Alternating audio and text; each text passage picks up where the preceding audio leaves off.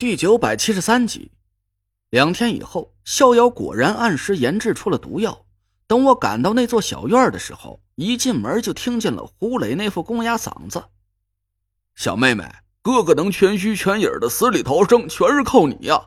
哥们必须送你个值钱的玩意儿，当做定亲信啊，不是当见面礼。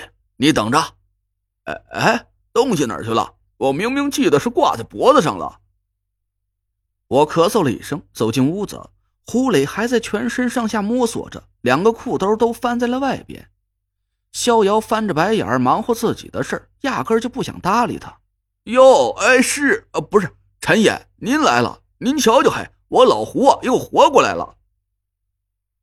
胡磊激动的跑过来，一把抱住了我。我翻着他的眼皮，给他检查了一下，朝逍遥笑着点了点头。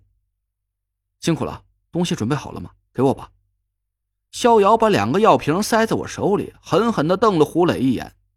陈哥，你让他赶紧滚吧！这人怎么会有这么讨厌？早知道我就不救他了。从他醒过来到现在，一直都在说疯话。要是让爷爷听见了，非得把他再毒死一回不可。胡磊舔着脸，还想往逍遥身边凑，我踹了他一脚，他这才讪讪的闭上了嘴。我看了看还躺在床上的萧玄通，不禁皱了皱眉头。萧前辈还没醒？嗯，没有。陈哥，爷爷的病好像又反复了，我总觉着有点不太对。逍遥的脸色很焦急，我安慰了他几句，坐在萧玄通身边，探了一下他的脉象，奇怪的咦了一声。我扒着眼皮仔细检查了一下萧玄通的眼底，眉头紧锁。怪了。脉象暗沉，滑涎无力，眼底青黑，浑浊带血，好像又有毒素在经络里蔓延了起来。这，我也不知道是怎么回事。爷爷，这到底是怎么了？逍遥急得眼泪在眼眶里直打转，握着萧玄通干瘦的只剩下几根骨头的手。这都反复了好几回了，爷爷的毒明明已经都解了，可过不了几天，身体就会莫名其妙重新产生毒素。陈哥，你说爷爷他会不会？嗯。逍遥难过的大哭了起来。我一边安慰着他，一边苦苦思索着这件怪事你能确认萧前辈中的确实只有伏骨丸一种毒吗？我问逍遥，他笃定的点头。我给爷爷检查过很多次了，他的身体里确实就只有一种毒性，而且伏骨丸也没有经过改进。和我以前见过中了这种毒的人症状是一模一样的，解药没问题吧？解药是我亲手配的，每一味药我都仔细确认过，不可能有问题。逍遥一边抹着眼泪一边说道：“我还生怕有人会悄悄捣鬼，我都没敢在实验室里配解药，每副解药都是我在这配制完亲手为爷爷喂下去的。这，爷爷你到底是怎么了？你醒过来呀！”逍遥趴在萧玄通身上大哭不止，我不解着咂着嘴摇头。胡磊凑了上来，神秘的眨巴着小眼睛。那就只有一种可能了呗。逍遥顿时就停下了哭声，我也回头看着胡磊，他一脸得意的笑了起来。这么简单的事你都想不明白，嘿嘿，小妹妹，离了哥哥你就玩不转了呀？这肯定是有人偷偷进了屋子给咱爷爷下毒。你放心。打今儿开始，哥哥就寸步不离的在这陪着你，咱爷爷。等我亲手逮住那个下毒的混蛋，他哪只手下的毒，哥哥就把他哪只手给……闭嘴吧你！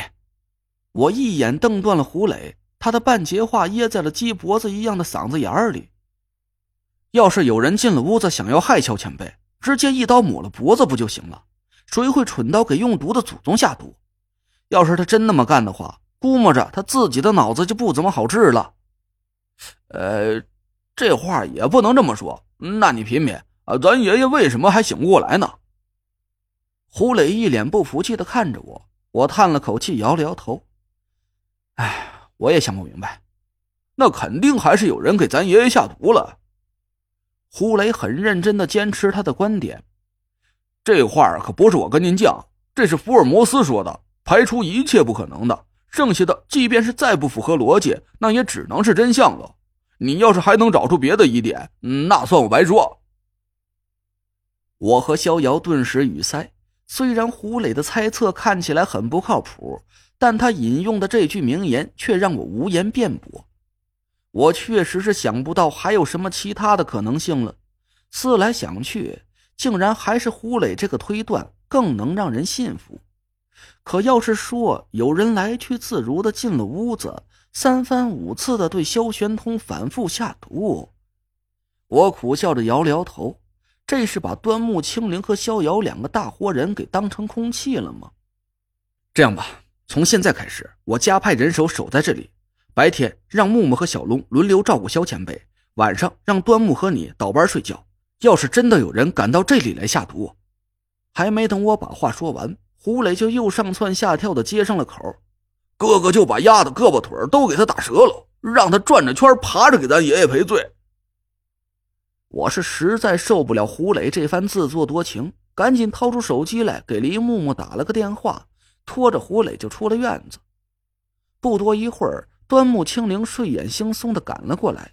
我交代了他几句，他进了院子，关紧了大门。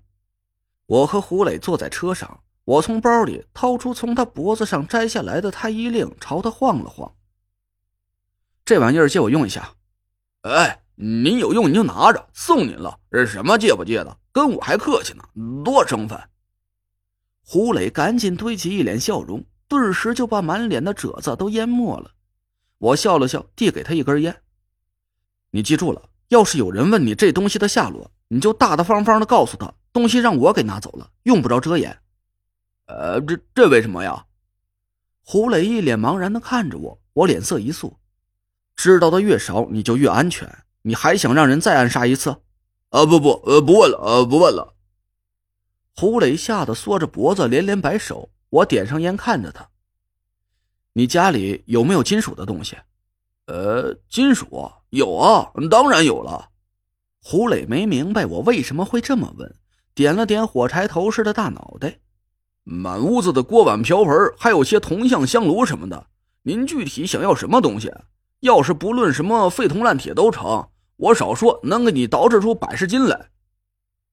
我奇怪的摇摇头，自言自语的嘟囔了一句：“这就怪了，那俩人怎么说屋子里一点金属都没有呢？”没有。胡雷好像是突然想到了什么，抬起手狠狠的拍了一下大腿。